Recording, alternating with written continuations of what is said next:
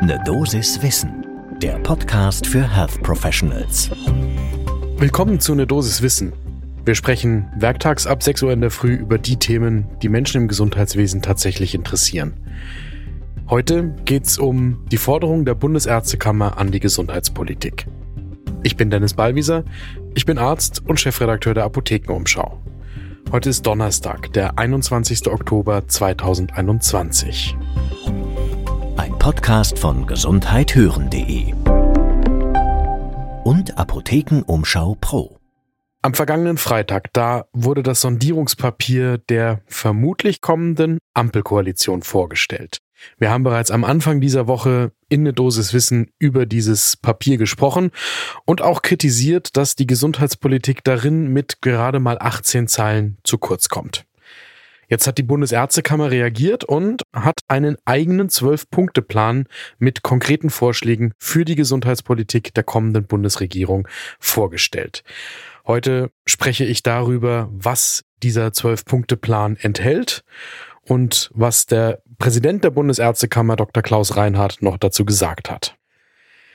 Klaus Reinhardt sagt, dass gerade nach den Erfahrungen aus der Corona-Pandemie die Gesundheitspolitik eines der zentralen Handlungsfelder der neuen Bundesregierung werden muss. Er fokussiert sich da auf die Krankenhausplanung, auf die Krankenhausvergütung, auf die Reform der Notfallversorgung, auf die Strukturreform des öffentlichen Gesundheitsdienstes und auch auf die Novelle der Gebührenordnung für Ärzte. Und angekündigt ist, dass dieses Zwölf-Punkte-Papier die Grundlage der gesundheitspolitischen Generalaussprache des 125. Deutschen Ärztetages sein soll. Der findet ja in diesem Jahr außerhalb der Reihe am 1. und 2. November in Berlin als Hybridveranstaltung statt. Die Informationen zum Zwölf-Punkte-Papier, das Papier selbst, gibt's natürlich in den Show Notes zu dieser Folge zum Nachlesen. Aber was steht jetzt wirklich genau drin? Welche zwölf Punkte fordert die Bundesärztekammer?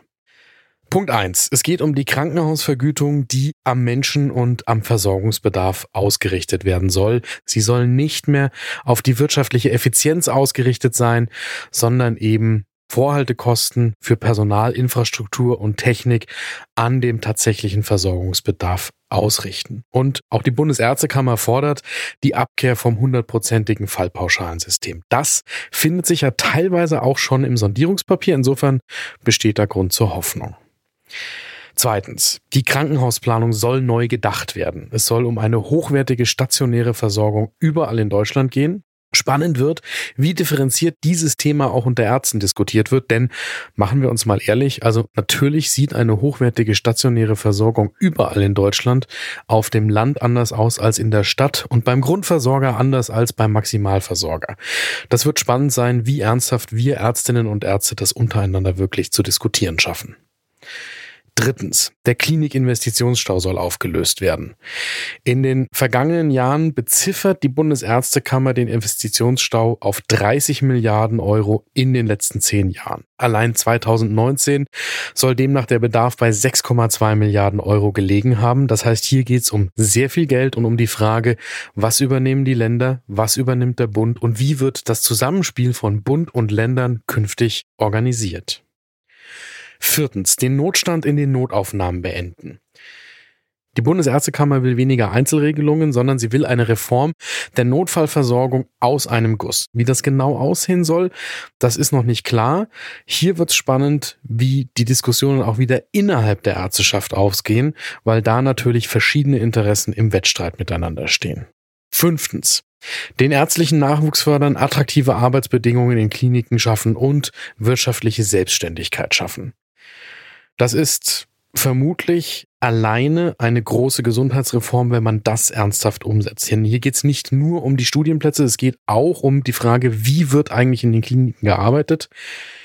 Wie ehrlich wird mit Arbeitszeiten und der Bezahlung der ärztlichen Arbeitszeit umgegangen und wie ernsthaft ist eine Chancengleichheit bei der Niederlassung wirklich möglich? Weil nochmal, hier geht es vor allem um eine Diskussion innerhalb der Ärzteschaft und um die Frage, wie fair ältere Ärztinnen und Ärzte mit dem Nachwuchs umgehen.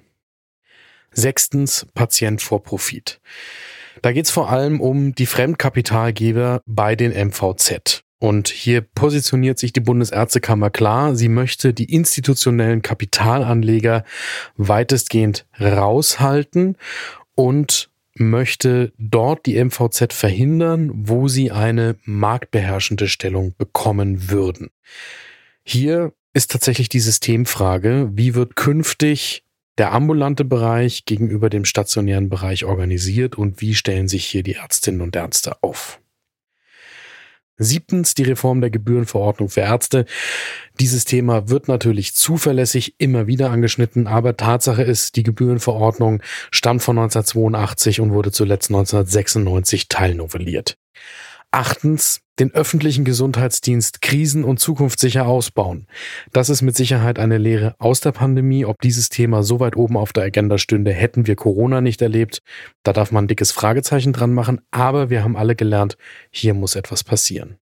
Neuntens, Pandemie-Management professionalisieren. Der zweite Punkt, der auf Corona zurückgeht. Und das ist nochmal ganz konkret und akut, denn die Pandemie wird auch die kommende Bundesregierung noch begleiten, ob das die Gesellschaft als Ganzes im Moment so wahrhaben will oder nicht. Zehntens, mehr Digitalisierung. Dauerbrenner mindestens seit 2003. Als ich persönlich angefangen habe zu studieren, wurde darüber gesprochen, dass die Telematikinfrastruktur kurz vor der Einführung steht und wir demnächst die Digitalisierung des Gesundheitswesens praktisch noch im Studium erleben werden. Und das war vor mehr als 20 Jahren. Insofern, das ist sicher notwendig. Wie ernsthaft das dann tatsächlich umgesetzt wird, da bin ich ehrlich gesagt skeptisch, auch wenn ich zu denjenigen gehöre, die natürlich eine Digitalisierung unbedingt fordern. Elftens, das Gesundheitswesen auf die Folgen der Erderwärmung vorbereiten. Spannender Punkt. Da geht es um die Frage, was macht eigentlich die Klimakrise mit uns Menschen? Und zwar nicht nur als gesamte Gesellschaft, sondern auch mit dem einzelnen Patienten. Eckhard von Hirschhausen lässt grüßen. Der hat aber an der Stelle unbedingt recht, denn natürlich spüren wir die Auswirkungen schon und uns Ärzten würde gut zu Gesicht stehen, das einmal strukturiert zu diskutieren. Zwölftens und letzter Punkt des Papers der Bundesärztekammer. Die Ärzteschaft im gemeinsamen Bundesausschuss, im GBA. Der GBA ist mit Sicherheit das relevante Gremium in der Selbstorganisation und hier ist die Frage, wie sind die Ärzte im GBA vertreten? Die Bundesärztekammer würde es natürlich begrüßen, wenn sie selbst im GBA Sitz und Stimme hätten.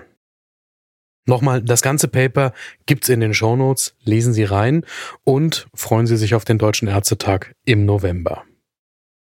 Im Ergebnis bringt die Bundesärztekammer hier zwölf wichtige Punkte an, die auf jeden Fall relevant sind für die kommenden Koalitionsverhandlungen und die gehen heute los, an diesem Donnerstag, dem 21. Oktober.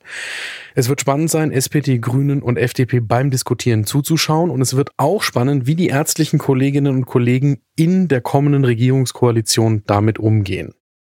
Wir begleiten das und stellen Sie sicher, dass Sie eine Dosis Wissen abonnieren, um hier auf dem Laufenden zu bleiben.